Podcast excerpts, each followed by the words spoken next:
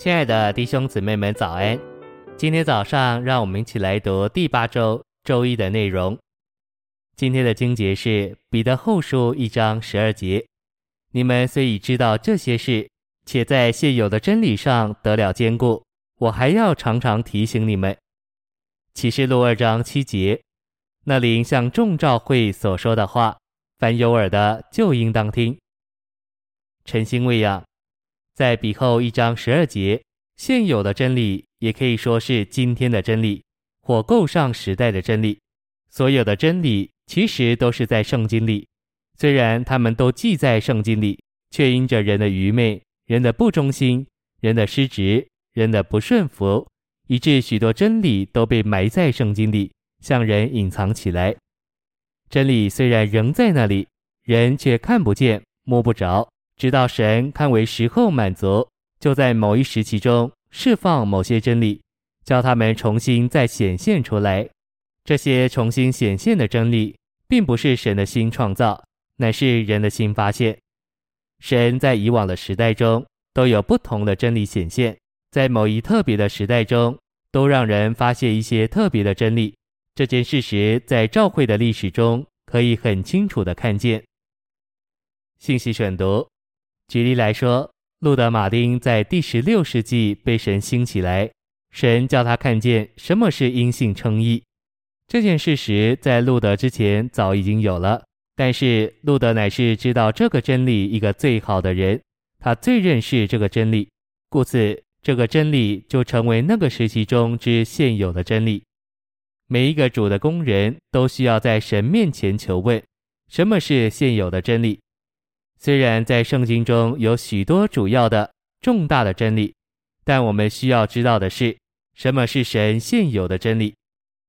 我们知道神的真理乃是累积的，而不是推翻以往的。所有以往神的真理都是今天的根基。我们今天所看见的都是神累积的启示。当神开我们的眼睛，叫我们看见这个事实时，我们才发觉。我们今天乃是活在神旨意的潮流中，这个潮流乃是接着神在已过不同年日的工作往前的。从一九二六年开始，我们释放了许多关乎救恩、关乎召会、关乎十字架的道，也为这些事做了许多的见证。到了一九二七年，我们更专一注意到十字架主观的工作。我们看见十字架不光有他死的一面真理。更有他复活一面的事实。以往我们所传的复活，都是指信仰方面说的，而不是指我们的经历说的。今日我们所说的，乃是以复活为生命的原则。它不是一个道理，而是一个属灵的事实。